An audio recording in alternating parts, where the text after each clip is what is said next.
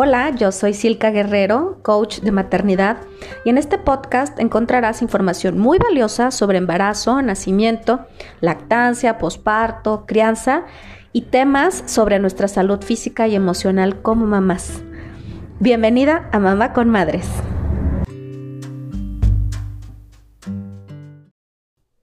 Este episodio llega a ti gracias a Nacer Libre donde podrás encontrar productos y servicios de maternidad, embarazo, parto, posparto y lactancia. Visita sus redes sociales como Nacer Libre tanto en Facebook e Instagram. Hola, ¿qué tal? ¿Cómo están? Bienvenidas a nuestro podcast Mamá con Madres en un episodio más. Ya tenía ratito que no grababa, hace un par de meses que tuve mil cosas entre vacaciones, trabajo, y proyectos nuevos. la formación de dulas posparto que, que, inicié hace precisamente dos meses me, me, ha consumido un poquito más de tiempo, pero bueno, ha valido la pena porque ya muchas, muchas mujeres se están convirtiendo en dulas posparto de una manera súper bonita y, y, bueno, pues, pues eso, eso me ha involucrado más tiempo. Pero ya quería recomenzar, retomar, más bien dicho, mi, mi, podcast, que creo que es una manera que, que, mucha gente me ha contactado, que me dicen, oye, te escuché en, Spotify y, y, bueno, me interesa esto, aprendí esto nuevo. Entonces, para mí es muy, muy, muy bonito, muy importante que si mi mensaje de alguna manera puede ayudar a alguien, en mayor o menor medida, pues es algo que a mí me gratifica muchísimo, que le doy gracias al universo por permitírmelo. Y bueno, pues el día de hoy vamos a hablar sobre cuando el parto no es posible. Es, o, sea, quiere decir que nos vamos a la cesárea, ¿no? Y ustedes bien saben, las que ya me conocen, que pues yo sí soy una partidaria del parto natural, eh, soy una activista pro los derechos del nacimiento, pero aún así estoy consciente, soy realista, que el parto no es posible en el 100% de los casos. No podemos garantizar nunca que una mujer va a tener parto natural por sobre todas las cosas. Hay cosas que no están a nuestro alcance.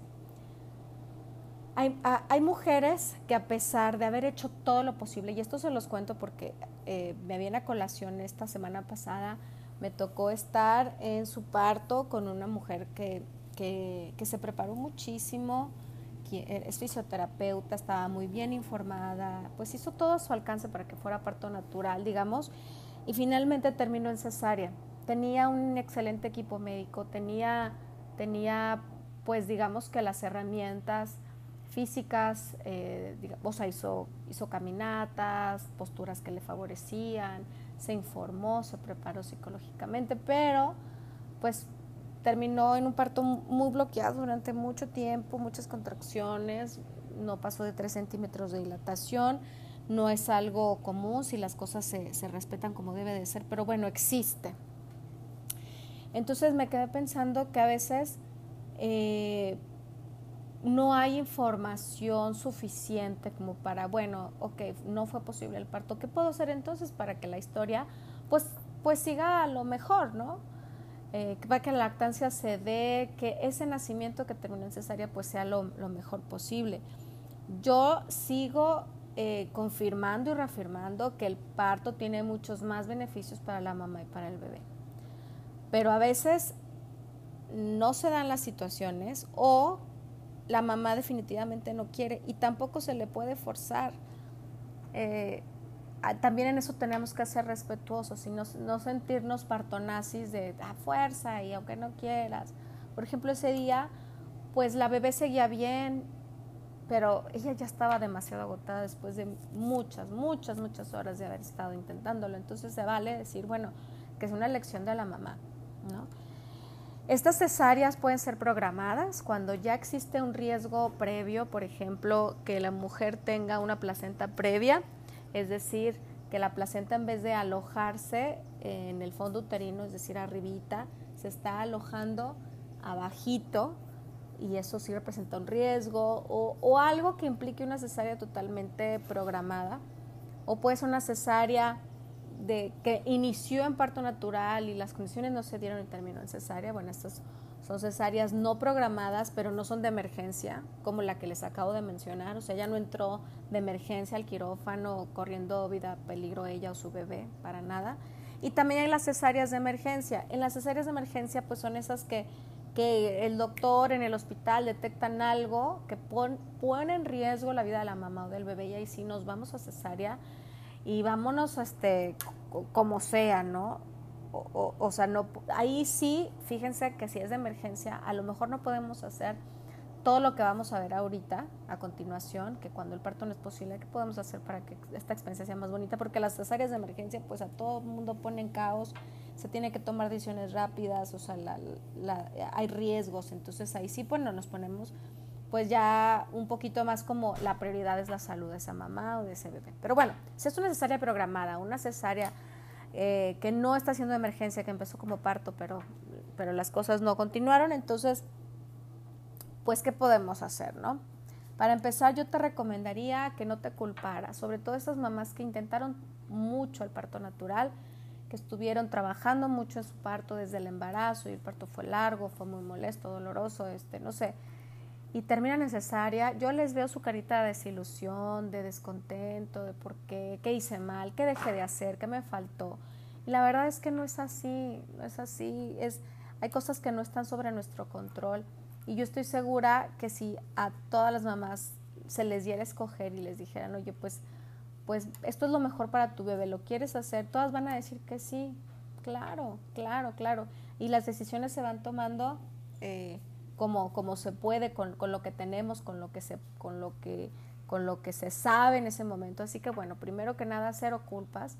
Si en ese momento ya no hay posibilidad de que sea un parto natural, pues hay que abrazar esa idea, dar gracias de que el bebé, la bebé va a salir en las mejores manos, eh, que te está, que gracias a la ciencia se te está dando una otra alternativa. Imagínate hace, no sé, 500 años que no existía la cesárea y una mujer estuviera en riesgo su vida, pues ¿qué, qué pasaba, no? O sea, híjole, pues a lo mejor se tenía que morir el bebé o la mamá o los dos. Entonces ahorita gracias a la ciencia podemos intervenir y sacar a ese bebé de manera exitosa, con mucha salud entonces, bueno, abrazar esa idea, darle las gracias porque, porque existe, ¿no?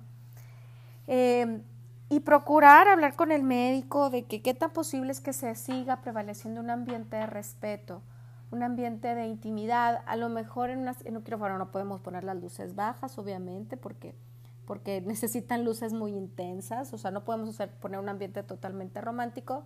Hay cosas que no son negociables, pero hay cosas que sí, como por ejemplo la música el pedir que esté la música de tu elección, una música que a ti te guste, no precisamente música clásica relajante, si es lo que a ti te gusta, adelante, pero si no, pues puede ser una música que digas, es que a mí me gusta mucho escuchar a Miguel Bosé, pues pon a Miguel Bosé. Me gusta mucho Alejandro Fernández, me gusta Filio, o sea, que a quien tú quieras, el género que tú quieras, pero que se pueda poner esa música, porque a través del oído pues empezamos a, a relajar nuestras ondas cerebrales, este, a, estar más tranquilas para ese momento. La cesárea, pues quien nunca ha sido intervenida quirúrgicamente puede ser un poquito choqueante. Inclusive quien ya ha sido intervenida, no es lo mismo, no es lo mismo ponerlas en la plancha, en un lugar, pues el quirófano normalmente es muy frío, con mucha luz, este, muchas de las ocasiones tienen los brazos amarrados para para la operación, están pues casi casi desnudas, o sea, la batita se las ponen hacia arriba, les nada más está tapando digamos que los senos, pero de la pancita para abajo pues están desnudas, entonces sí puede ser una posición muy incómoda, una, una situación muy vulnerable, entonces el que se prevalezca un ambiente de respeto es algo bien bonito para ellas, que se les siga explicando todo lo que va sucediendo, mira, voy a hacer esta, esta eh, esta intervención, ahora voy a proceder por esto, tú tranquila, vamos bien, ya, ya menos sale tu bebé, mira, ya salió, se ve, se ve que está agarrando color, o sea, todo eso nos da mucha tranquilidad a estar nada más ahí sobre la plancha y que nadie te diga nada y, y, e inclusive que en vez de estar platicando contigo y explicándote, estén en su rollo y estén de que, ay, ¿sí viste el juego? No, hombre, estuvo bien mal, o sea, entre enfermeras y médicos, o sea, no, este, o, no, sabes que en la mañana pedí una gordita de charrón prensado que me salió mala, ¿no? O sea, se la dije a la señora, que la otra, pues no, que me diera un cupón. o sea, estar en todo menos en, lo que les atañe. Inclusive hablando de cosas muy negativas. ¿Viste la inundación que se vio no sé en donde? Híjole, qué fuerte, se murieron seis niños. E, ese ambiente se está volviendo muy tenso, muy pesado.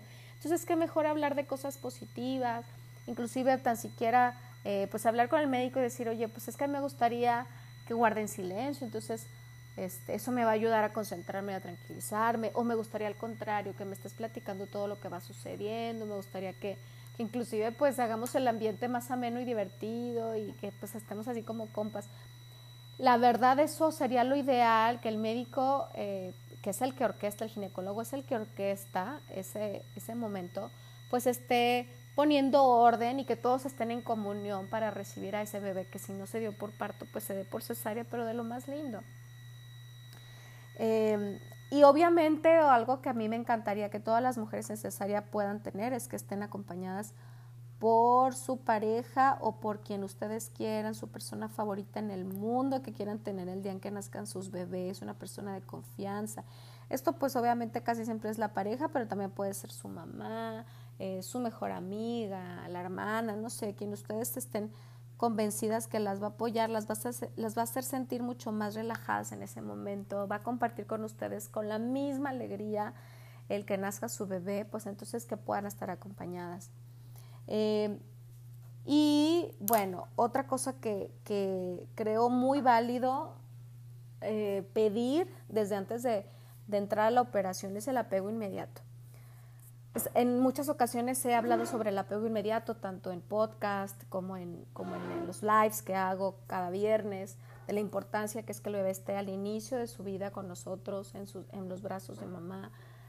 Y en el parto natural se vuelve mucho más fácil porque la madre tiene libertad de movimiento con todo su tronco, bueno, con todo su cuerpo, pero en realidad de la cintura para abajo pues estamos pues vulnerables, ¿no? Acaba de pasar un bebé por ahí, entonces sí estamos adoloridas, pero de la cintura para arriba pues las cosas están mucho, mucho mejor, más libres, entonces el, lo pueden agarrar fácilmente. Por eso con el parto es más sencillo. Ahora con la cesárea, como les decía, están acostadas completamente horizontales en una plancha que es muy angosta, con los brazos abiertos, amarrados en unas como braceras.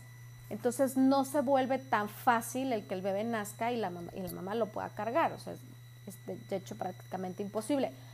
Pero lo que sí podemos pedir es, en la medida de lo posible, si el bebé nació muy bien, si en ese momento no hay complicaciones, pues que nos lo puedan, nos lo puedan dar y que la pareja o la persona que nos está acompañando, voy a decir la pareja, pero como les digo, puede ser la mamá o quien sea, la abuelita, la cuñada, alguien que quiera estar ahí con ustedes que sea la persona que nos ayude a cargar al bebé, porque normalmente en la cesárea lo que hacen es nació y se lo acercan a la mamá para que le dé un besito y ya, y no lo ve dentro de tres o cuatro horas al bebé, y eso la verdad nos complica mucho eh, el inicio de la lactancia. Y acuérdense que sus bebés acaban de salir de un ambiente completamente eh, oscurito, sin sonidos muy fuertes, entonces el que, el que pueda estar con ustedes les da mucha mayor tranquilidad a que se vaya un cunero solito, llorando solito, porque las enfermeras van a hacer su trabajo, cambiarlo, pesarlo, pero no van a estar abrazando cada bebé que, que, entre a cuneros, eso, eso no es posible. Entonces, el que pueda estar con nosotros sería lo ideal. Ahora, por eso en la cesárea lo que yo les sugiero es que tengan eh, la posibilidad, hablen con su médico y es posible que me puedan tener al bebé ahí pegadito a mí, el pediatra puede hacer las primeras revisiones en los brazos de mamá, en el pecho de mamá, que revise su color, que revise si está reaccionando bien, eh, que, que, le saque los líquidos también en los brazos de mamá, que permita también que pueda eh, checar su corazoncito, su respiración, todo eso en los brazos de mamá, la verdad. Si el bebé se ve sanito, no hay necesidad de llevarlo a X lugar. Y, y, como les decía, o sea, si se puede poner una almohada abajo de la cabeza para que la mamá no esté completamente horizontal y que la pareja nos ayude a estar cargando al bebé para que pueda estar, de ser posible, piel con piel, es decir, quitarle a la mamá la batita que le está tapando los senos y que el bebé lo, la pueda sentir. Esto les va a ayudar mucho a regular su temperatura, a empezar a activar sus instintos de succión, eh, les va a ayudar a darse esa tranquilidad de que estoy en los brazos de mi mamá, la va a oler, va a escuchar su latido del corazón. O sea, es una gran diferencia a que se lo, se lo llevan a coneros y, ya está solito de ahí en adelante, ¿no? Y obviamente, pues también si es posible iniciar la lactancia, la posición no nos ayuda mucho, no es nada favorable. Desgraciadamente, normalmente en las cesáreas lo que pasa es que el bebé se va cuneros, como les decía, y hasta dentro de 3, 4, 5, 6, 7, 8 horas vuelve a ver a su mamá. Entonces la lactancia se da hasta mil horas después y normalmente si el bebé tiene hambre en cuneros pues le van a dar fórmula, biberón y eso también como lo hemos visto en otros episodios y en otros lives es, es nos, nos interrumpe mucho, nos obstaculiza mucho el inicio de la lactancia. Por eso es tan vital que el bebé no, no le den otra cosa que sea el seno materno, a menos que sea como algo imposible por la salud de la mamá o lo que sea. Pero si la mamá está bien, lo más recomendable es que le pueda dar pecho ya sea desde el quirófano o en recuperación. En recuperación normalmente las mamás van solitas después de la cesárea, pero bueno, también dialogar y ver la manera en que ese bebé se puede ir con su mamá a recuperación para que puedan estar ambos ahí eh, en comunión, en apego, eh, vinculándose, conociéndose e iniciando la lactancia materna y más adelante ya en, su habitación que puedan estar haciendo alojamiento conjunto. ¿Qué es esto? Que el bebé esté en el cuarto junto con la mamá y que no se lo lleven a coneros. Es una facilidad que los hospitales ponen, los hospitales privados, en los públicos no hay otra, el bebé se va con su mamá, pero en hospitales privados nos ponen esa comodidad de, bueno, ustedes no se preocupen, yo me lo llevo a coneros y ustedes están aquí en su habitación descansando. Yo sé que es un momento muy pesado y cansado, pero lo ideal es que el bebé se vaya con su mamá porque así el bebé va a estar más tranquilo. Ese bebé estuvo nueve meses esperando conocer a su mamá. La mamá pues también estuvo nueve meses esperando conocer a su bebé. ¿Y qué onda? El, día en que llega ese momento se separan.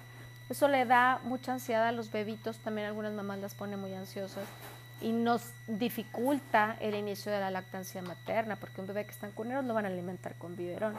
Entonces, debe ser posible que se dé ese alojamiento conjunto. Ah, y algo que también ahorita no mencioné, pero sí, sí es posible durante la cesárea, durante la operación, que el bebé al salir le corten el cordón umbilical hasta que haya dejado de latir es algo que también les he comentado varias veces, esto le aporta muchísima sangre y oxígeno al bebé que necesita para su primer momento de vida y sus primeros tres meses de vida también. Es algo que lo platicaré mucho más a fondo sobre los beneficios, sobre los estudios que se han hecho acerca de el corte tardío del cordón umbilical. Entonces, bueno, si ves, hay muchísimo por hacer, a pesar de que sea cesárea y aunque lo quieras o no lo quieras, se pueden hacer cosas para que la experiencia de nacimiento sea lo mejor posible para ambos. Espero que te sirva la información, compártela con quien tú quieras, sobre todo con esa gente que es muy cercana a ti, a tu pareja, a los abuelos, a la gente que va a estar cercana a ti, pues esto les puede interesar. Te mando un abrazo súper fuerte y nos escuchamos en el siguiente episodio.